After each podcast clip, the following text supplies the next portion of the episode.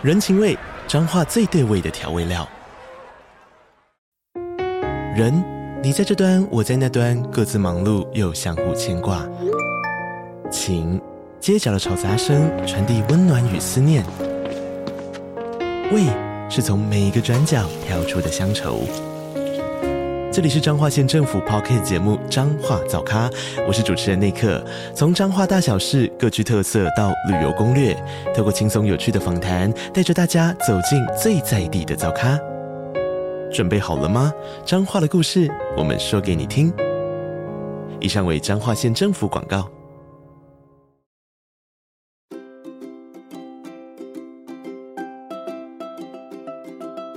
哎，小乔，我最近好烦恼哦。哎，小薇，怎么啦？你知道吗？我的品牌怎么宣传都不对，而且我又没什么钱做行销，感觉我的品牌就像隐形人一样，根本没有人注意到它的存在。我自己做品牌真的好难又好累哦。嘿，别气馁，我最近听到一个超赞的机会，哎，就是啊，台中市劳工局争取到了就业安定基金的补助，主办青年创业品牌特色的标章遴选活动。哎，你可以免费参加哦！你不只能够赢得特色标章的荣耀，还能免费获得超多的曝光资源，让你的品牌变得超级红哎！哎，哇塞！哎，真的吗？这活动有那么多好看？当然啊，这活动是台中市政府投入的资源呢，主要是针对正在创业的自有品牌，以及想要让自己的商品成为热门伴手礼的人哦。哇哦，那是不是谁都可以参加啊？还是有什么资格要求吗？很简单。只要你年满二十岁到四十五岁，涉及在台中市，而且符合四个资格之一就可以喽。那要符合哪四个资格之一呢？第一个，曾经受过台中劳工局的创业辅导；第二个，曾经受过台中大专院校的创业辅导；第三个，曾经参加过至少三次青年创业市集；第四个，公司或者是商业登记在台中市，而且创业没有超过六年。你只要符合其中一项就可以喽。哇哦，哎，太棒了！哎，小乔，我好像符合其中一项哎。对呀，那参赛类别有哪些呢？参赛类别分为食品类，还有文创商品类。你可以根据你的产品特色，选择其中一个类别报名参加。我觉得评选方式蛮公平，也蛮有趣的。专家评审占总分的八十趴，网络票选占了二十趴。专家们会根据品牌的独特性还有创意性来评选。那网友们呢，也可以透过网络投票来支持你的品牌，总分最高的品牌，哎，就能赢得台中市青创好礼实实在在标章，或者是非买不可标章哦。哎，这真的是我一直在寻找的机会，我这次一定要好好把握。没错，千万不能错过它，赶快抓紧时间报名，让你的品牌在台中市青年创业品牌特色标章遴选活动中大放异彩吧。不过要注意哦。报名截止日期就在一百一十二年七月七日星期五下午五点，时间真的还蛮有限的，机会是稍纵即逝啊！你准备好迎接挑战了吗？你的品牌准备好站在舞台上被更多人看见了吗？是的，我准备好了，我等等赶快去报名。想要知道更多活动详情的话，赶快搜寻关键字“台中市青年一站式创业入口网”。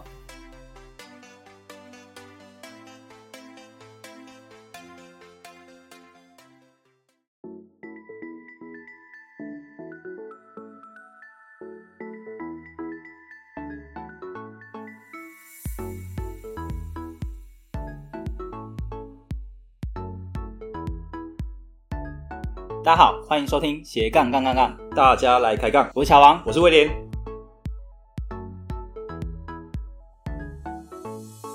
这个节目主要是分享斜杠人的大小事。我们希望透过不同斜杠人的访谈经验，让杠粉们获得更多的斜杠灵感，不再被单一职业、单一收入给绑架，进而获得更自由的斜杠人生。毕竟人生只有一次，为什么不斜杠呢？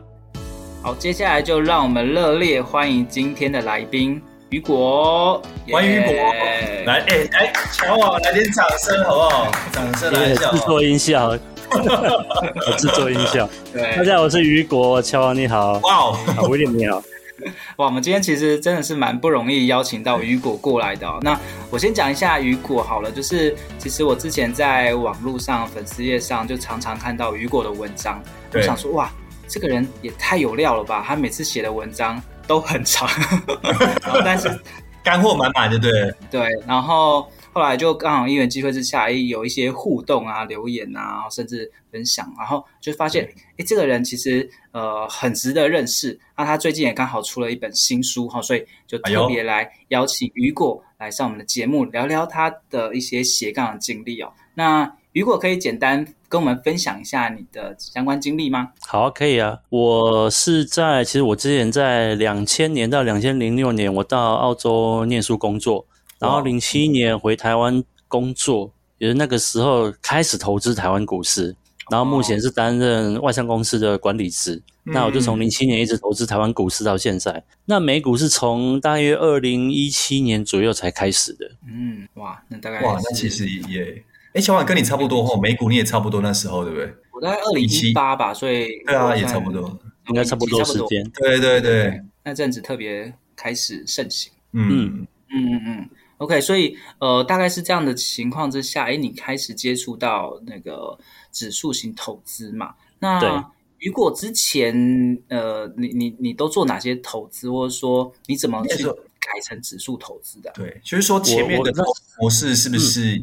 就是把一开始的指数呢，还是说呃，可能像有些是基本基本面啊，还是说什么技术面等等的这种的派别 有吗？对，其实我记得，因为我零七年回台湾工作有收入，开始投资台湾股市，嗯、那个时候没有什么听过所谓的指数啊、投资这些东西。我、哦、那时候应该没有想要了解股市，对啊，应该很少人提到。然后那时候想要了解股市是去。书局找股市相股票相关的书，财讯。看到的都 都是对财那个杂志啊，然后看到的书就是 K 线啊这一类的，对，什么布林，我就买一些，嗯嗯嗯，我就买一些技术的东西回来看，然后。哎，反正在画画图啊，然后画几条线啊，就可以找出股市股票将来会涨会跌什么。哎，好像还蛮简单的。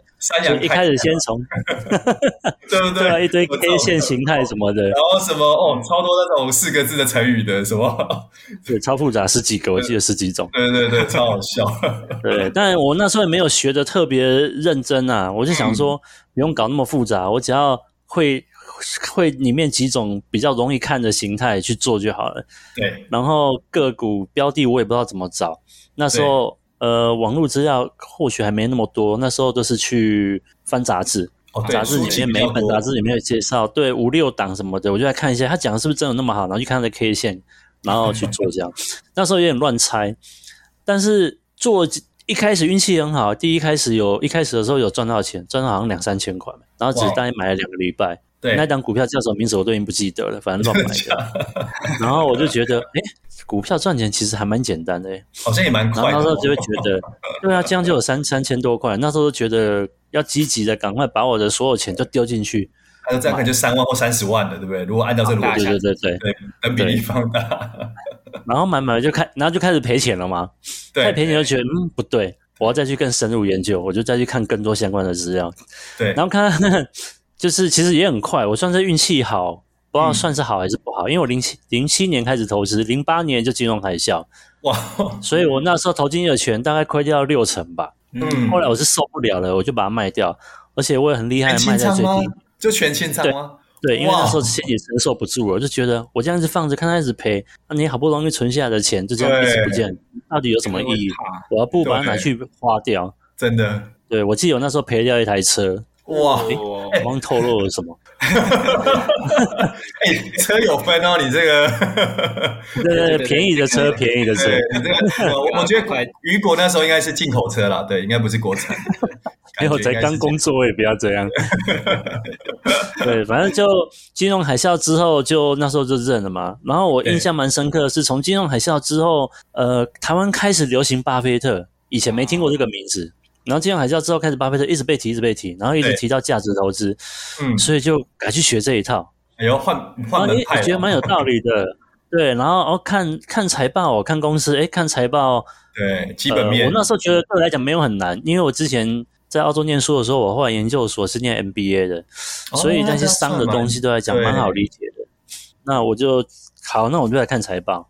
那实务上看着报纸也蛮累的啦。后来开始有一些网站出来，比如说像财报狗那种，哦、对对对，他就帮你分析好，我就看图表就好了。没错，对，我就赚一些看重要指标就好。那我后来用这种基本面方式投资，我其实我碰到一个瓶颈，其实也不顺利。对，就是我那时候可能想要去挑标股，我自己的心态也不对。然后我想要找到那个我买进之后半年之内就可以飙，然后可以涨五十趴、一百趴的这种。对，所以我买的都比较偏是中小型的个股。成长股，对对对，对，中小型的成长股。乔华，这如果这样听起来，感觉你这不像像基本派，算是算现在很流行的动能派哦，最动人的。你就是那个时候是看一样疯狗流了，疯狗流，疯狗流，疯狗流。对对对，我那时候也不知道什么派别，反正那时候流行什么我就学什么。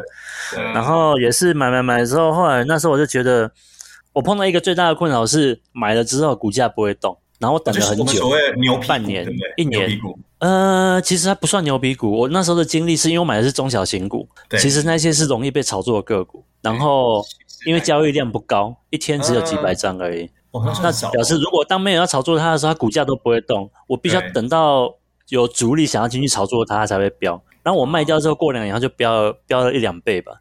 哇，当然那个已经已经都不可考了，那个没有办法去追，所以我几次这种个股，因为我那时候对那种很大的大型的全职股又没有什么兴趣，对。对，反正就这几种经验下来，但是那时候可能自己做也不是很好，后来我甚至我也去做选择权，去做大盘期货选择权，呃，一直到零一到二零一七年，十年下来，我去整理一下我的资产，我发觉，哎，完全没赚到钱。嗯，好的是我没有没有亏到钱，对对对，就全部抵消了。然后我想，我这十年到底在干嘛？那其实我一 开始投资股市的心态是想要赶快赚到钱，赚到更多钱，我可以有更好的物质生活。但是十年过去了，却什么都没有得到。嗯对，然后后来我才觉得，呃，那时候开始就接触到指数化投资这种东西。当然以前有听过，可是不会特别想花心思研究，因为发现他年化他年化报酬率六八七八，我想说做这个要干嘛？应应该是说有点无聊，那时候可能会觉得无聊，对不对？因为一根涨停板就七趴了啦，啊，我花一整年也才七趴，干嘛呢？人家 那给你拍到七趴了，对不对？对。可是这个时候，二零一七年，因为我十年没赚到钱嘛，我在想说，一年七趴好过我十年零趴吧？哎，对哈。如果我从一开始我就做指数化投资，十年已经翻一倍了。哦，没错，对不对？七二法则是翻一倍了，所以我浪费掉了十年，对啊。然后与其而且那时候其实有碰过很多小细节啊，比如说我看这个个股看到最后会很没有信心，然后每一档都是只敢小买小买，资金都很少。对，那我用指数化投资，用 ETF 的方式发觉，哎，我完全解决这个问题，我资金就可以直接大笔就进去，根本不用在那边等等分批，还要保留资金加码，那个总报酬率增加才有意义。这个七趴是总总资产的七趴，不是我买进那一笔小小钱的七趴。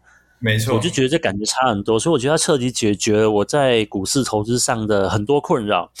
然后一七年稍微研究一下，稍微小试一点，啊，真正比较大笔投入的是二零一八年。嗯，对，所以大概是这样的方式。为什么会转变成指数化投资，是一个这样的十几年的经历过程。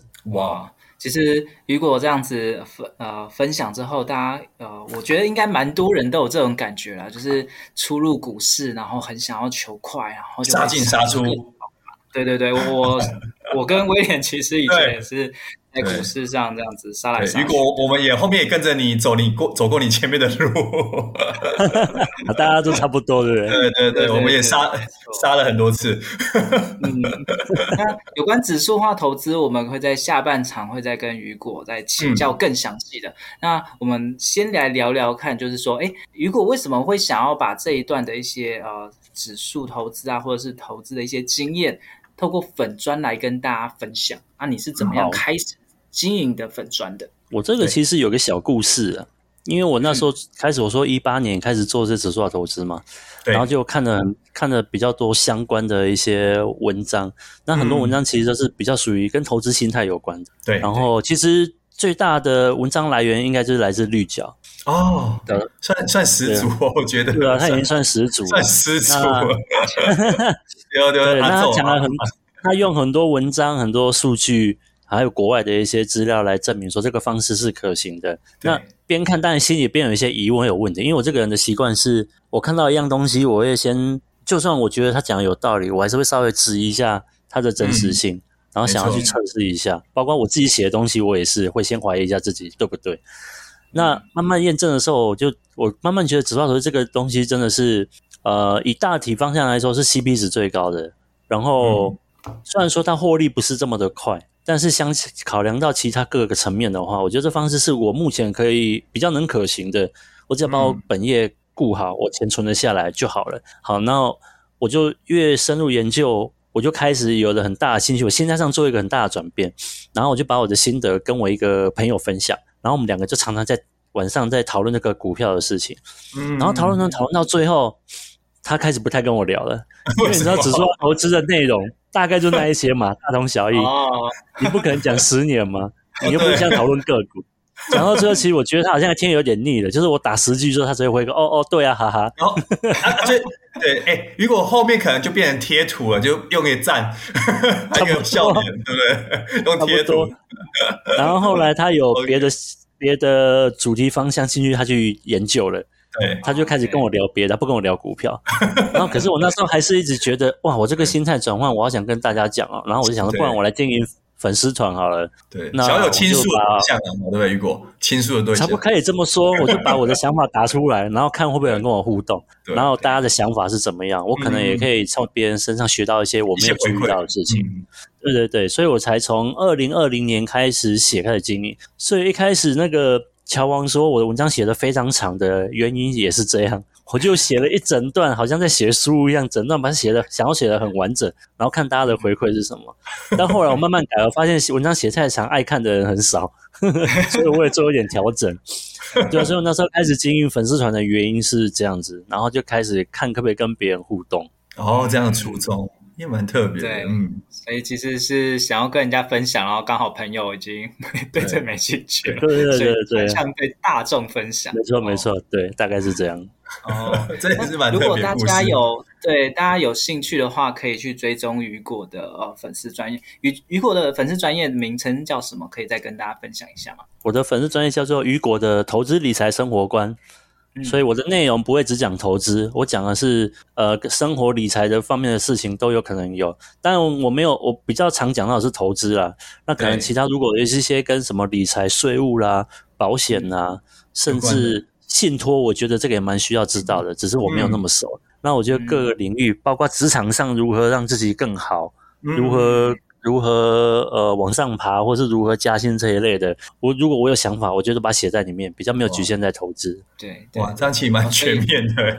对，那大家真的有兴趣可以去追踪哦，然后呃每天其实去看一下雨果的东西，我相信呃你可以提升蛮多的。那我、嗯、我其实也蛮好奇说，哎呀，雨果你到底怎么可以写出这么多东西的？你的灵感到底从哪边来？应该也有蛮多粉丝有经营。自己的粉丝专业或是社群，然后发现哇，要要常常写，然后要写出那么多东西，而且有纪律的维持不容易，真的，对不对？对对对，可以跟我们分享一下到底怎么做到吗？这个高产能、产量，而且品质，重点是乔王除了产量高之外，它的品质都维持的非常好，对不对？乔王？对，没错没错，这超不容易的。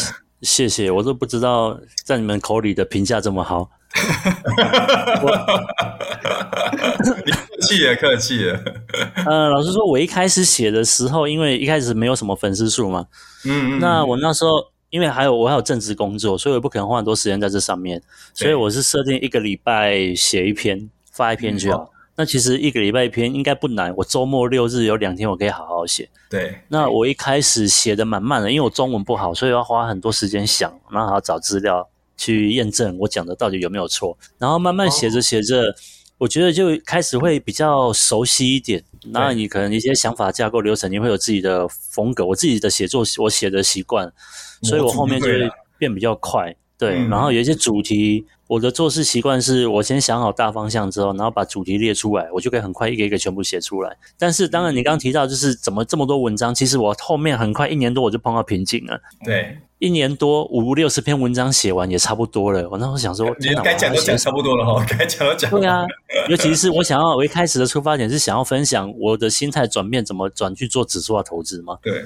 那我全部都讲完了。那大大说：“哎，你转了，已经转了一年了，转了一年，怎么还没转完？”朋友讲话一样，就是讲到 哎，朋友都对对，讲到我也不知道讲什么了。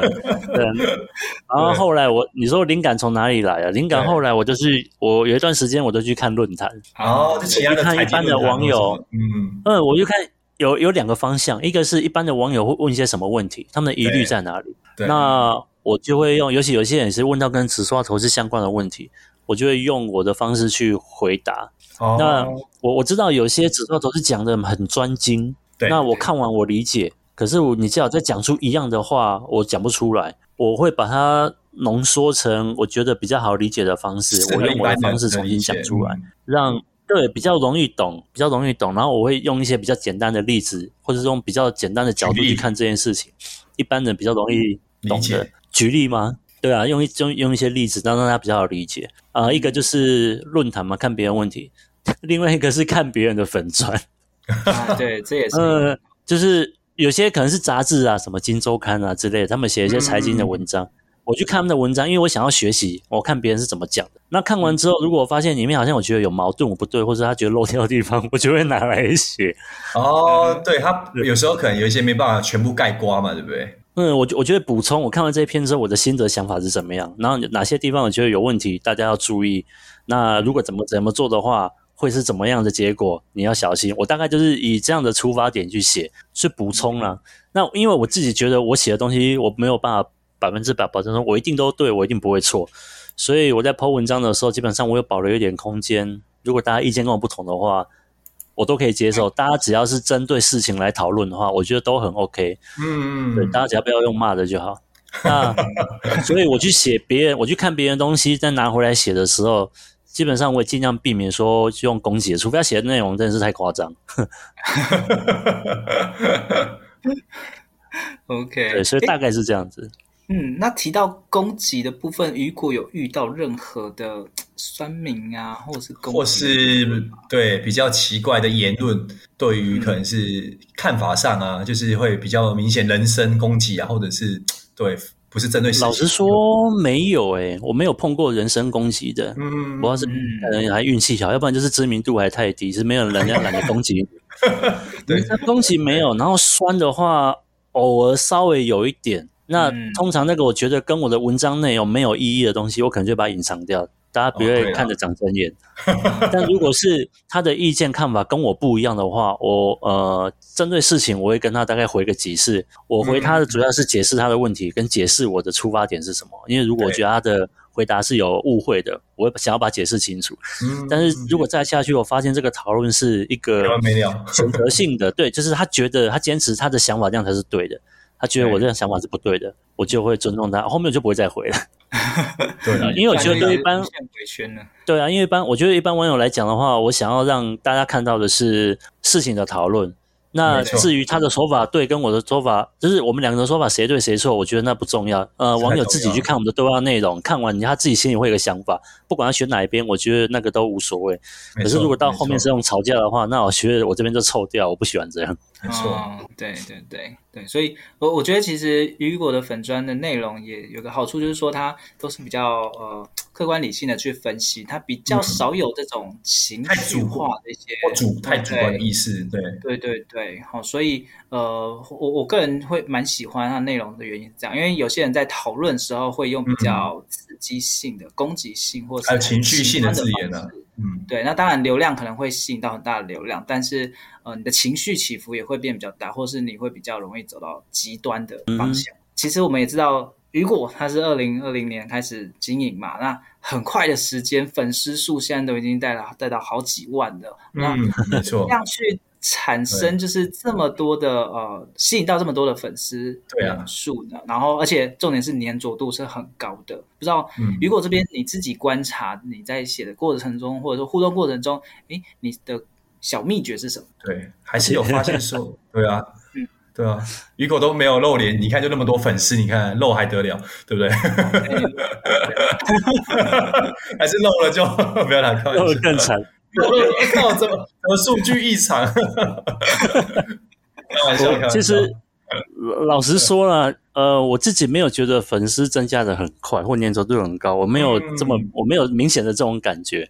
对，那我我只能分享一下，我可能有做过什么事情，我觉得有帮助的，Okay. 就是我觉得我还蛮勤奋的去按邀请。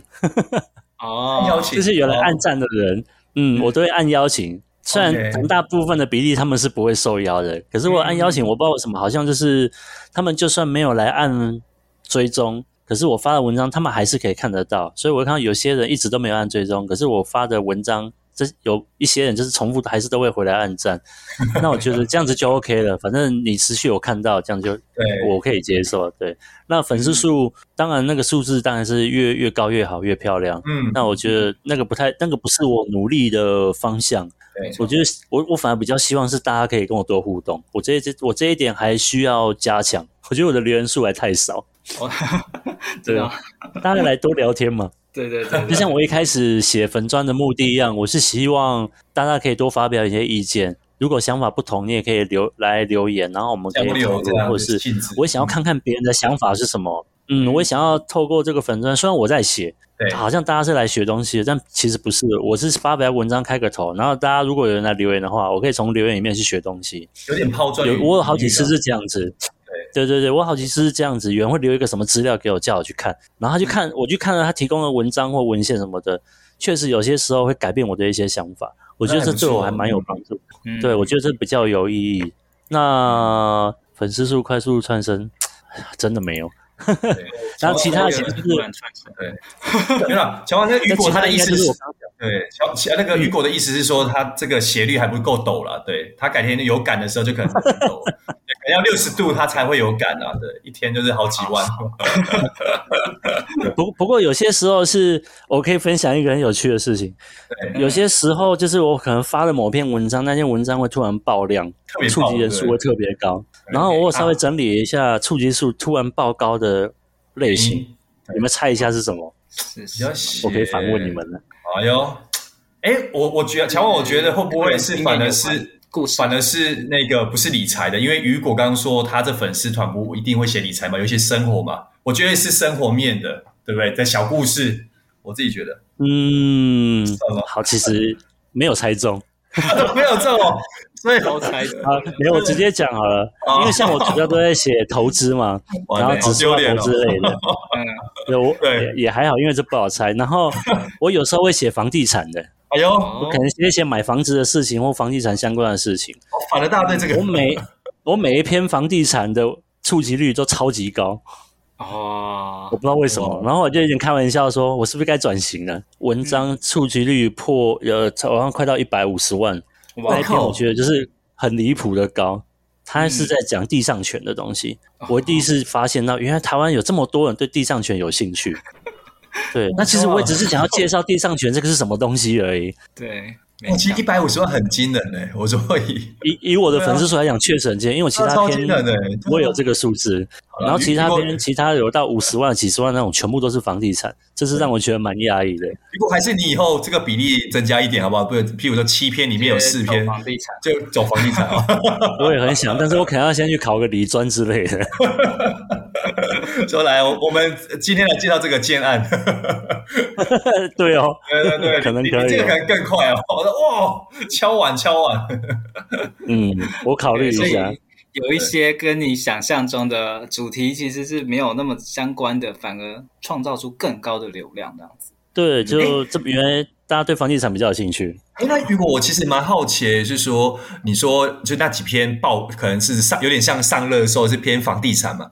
但是它这个会不会有点像是说，刚好是你写的那个周期是偏，就是房市在热很热的时候，还是会不会有差，还是还好？我自我自己是没有发现这个关联，因为我房地产的文章写写的不多，哦、大概就五六篇而已，印象中。哦，那也是每一篇大概每年大概一篇而已呢，一两篇而已。呃，大概差不多，集中在一年一两篇差不多。可是只要有写，就会，只是只要是房地产，就会量比我写指数化投资还要高好几倍，很多很多。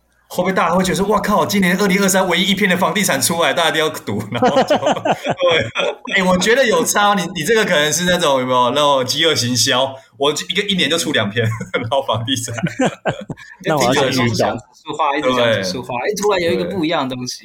如果这是你们你的策略，我觉得这策略蛮厉害的，不错。那我为什么会提到这个呢？就是因为有这种文章出现，所以我。有这种文章出现的时候，我那一段时间的粉丝数就会突然增加很快。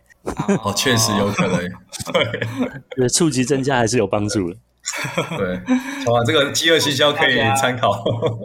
对，或许大家在写呃同样的主题的时候，其实是可以去拓盘、拓对拓出哎那其他领域的，然后会吸引到不同的人来接触到你的主题。对，这也是一个可以试试看的方法。嗯，那呃，雨雨果这边在不断的写内容之后啊，哎，就是后来就出书嘛。那我们都知道，其实出书，呃，一方面你要整理非常多的东西，然后也不见得会赚钱。那为什么你还会想要出书呢？等一下，跟我们分享。谢谢小王的如此的直接。雨雨雨果刚刚冷笑了。才知道说那个那个赚到的真的没有没有到多少，是 真的。台湾 台湾出书，我觉得我觉得出书是一种里程碑。就是我基本上我这辈子没有想过会写书，然后我的中我的我的中文又很烂，那还好，财经书中文不用好，你要写的白话，不用文绉绉。还有你不是写什么文言文那些？对对对。对啊，不用写那么，不用用一堆成语。如果如果你写什么心灵类的，哦，对啊，这真的很难。这我就对，如果心灵类就很难表达了，那个真的超难。对，然后很多故事，像这个我第一本书，因为我这个我已经有出两本书，第一本书是去年二月份出的，一开始是在前一年出版社有主动联系我，嗯，那他就说他觉得我的文章蛮好懂的，那他问我有没有意愿想要出书，对，那我就去了解看看。那那时候觉得，诶，有这样的机会，那我可以把我过去一年多来写的那个心得，还记得我一开始的出发点吗？我一整套的那个心路历程，哦、我想要跟大家讲。那我觉得，那我就干脆把它写，也可以把它写在书里面，跟告诉大家我是怎么从那一些个股选择权怎么转变，然后十年都没赚到钱，对，怎么转过来的？那我用我理解的方式跟大家说，为什么指数化投资是可以做的，是适合大家的。嗯、那我就。稍微花了一些比较长的篇幅，一一步一路一步一步的啊、呃、解释，然后到最后再开始介绍指数化投资。所以我比较我第一本书内容比较偏向这一类的。那因为指数化投资其实有很多人把它想得太美好，嗯嗯，就我的理解里面还有很多的，其实还是有很多的限制跟先决条件。比如说你投资时间太短，你用指数化投资是不一定会赚钱的。没错，那你。你要投资二十年以上，不一定每个人都有办法去等二十年，所以我觉得要走这一步之前，有些先决条件你要先懂，包括有一些什么年化报酬率的误解啊这一类的，我就想要用干脆在第一本书把这一些内容都把它写进去，所以我里面并没有在教大家怎么做指数化投资，我只在解释这件事情为什么可以这样做，嗯，对，然后有些容易被误解的地方，我也都把它用我的方式澄清在里面，对，这是我后来。我写第一本的原因，嗯，然后第二本书，我今年又出了第二本书，叫做 ETF 存股。我出第二本书的原因呢，是因为出第一本书之后，有些读者或是我的朋友看完之后跟我反映，他们的 feedback 跟我说，呃，我看完了，大概了解。那如果请问一下，我应该买哪一档？要怎么做啦？对，要怎么选啊？对不对？应该说执执行面怎么做？对，而且被问过很多次。然后我问到后来有点烦了，我都说零零五零，你就买零零五零就对了。这个是最不用负责任的一档，对，反正跌也不是我的错，是大盘的错。是没有是台台湾的，对，是所有环境的错。没错，没错。就是呃，开玩笑。那因为我后来发现，很多人其实他们还是想要直接看答案的，他们没有真的想要理解过程。呃，指数要投诉为什么要做这件事情？为什么这些这件事情是合理的？他们直接想要问我说，哪几档 ETF 可以买？没错，那所以我就干脆写第二本书，我把所有呃，我把台湾跟海外可以买的 ETF 全部都把你列出来，然后我把指数化投资该怎么做，该怎么做再平衡的这个方式概念步骤，对，一个一个全部写给你看。我想说，那你就当做一本秘籍吧。你真的对这些不想了解，你只是想要照抄的人，你就这本拿去抄。我相信里面的方式配置，你只要选其中一种，应该是适用百分之九十的人以上。对，所以如果所以这是我出题的时候目的。所以后来有人问你，你就直接贴书名给他就好了，对不对？你就说你以后对我现在就直接说你去看第几页，你以后把那个链接给他就好了，书名的链接。对，我博客的链接给他，然后啊，你刚刚说我还有折扣吗？哦，折扣码还没有哦。对，第几页就好。我跟他讲书名第几页。对，我说你去看第几页就好。没错，没错。你也省多。确实有啊，我省很多事啊。我最近这两个礼拜一直被问到说，诶，雨果，请问一下，如果我现在有一笔钱呢，你觉得我应该单笔买进好，还是分批买进好？我直接说，你直接去看两两百一十三页有写。对对对，然后连接书名的连接给他。对我，我以后要附附连接。对对对，你以后附连接。对，大概是这样，还不错。OK。好，所以对于一过来说，出书其实是一个里程碑啦。那呃，在出书之后，其实很多人在问的内容，你其实都可以直接丢给他，让他去看。那真的出完书之后，你有没有什么样的心得吗？就是诶，跟你自己想象出书之前、出书前跟出后，嗯。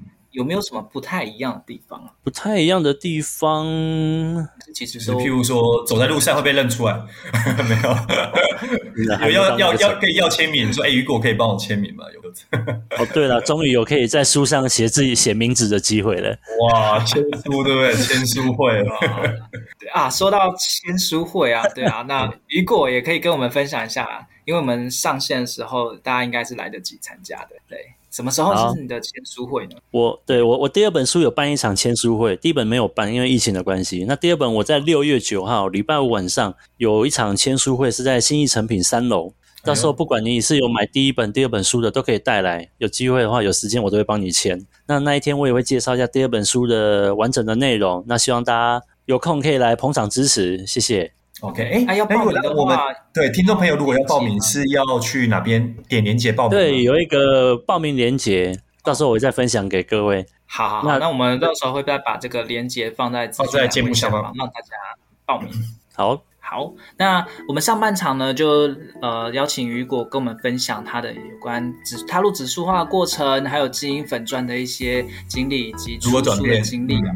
对，那我们下半场呢，会再邀请雨果来跟我们分享一下。哇，重点哦，重点来喽！对，ETF 或者是指数化投资要怎么去做？那怎么样让我们在发展斜杠的过程中可以更安心。然后刚才讲到那个高 CP 值，怎么样去可以去创造比较好的一个收益，而且又是比较稳健的收益哦。所以如果想要了解怎么去存 ETF 啊，或者是指数化投资的朋友们，千万不要错过下一集喽。听完这期节目后，你觉得哪一个部分对你有帮助，或者印象最深刻呢？欢迎你在 YouTube 频道下方留言告诉我们，并且分享这集节目给你需要的朋友喽。还有，请大家记得追踪一下斜杠杠杠杠的 IG，我们会把这一集的精华重点以及来宾送给大家的一句话整理之后放在上面，帮助大家快速复习。IG 搜寻斜杠杠杠杠就能找到喽。如果你也想要发展斜杠，我们在脸书上有个私密社团，你只要在脸书搜寻斜杠人交流区，就可以免费加入这个社团，和大家一起交流更多的斜杠大小事喽。如果觉得这一集的节目不错，也欢迎在 Apple Podcast 订阅。以及五星吹捧，或者在斜杠杠杠杠的 YouTube 频道订阅、按赞、追踪，并且开启小铃铛喽。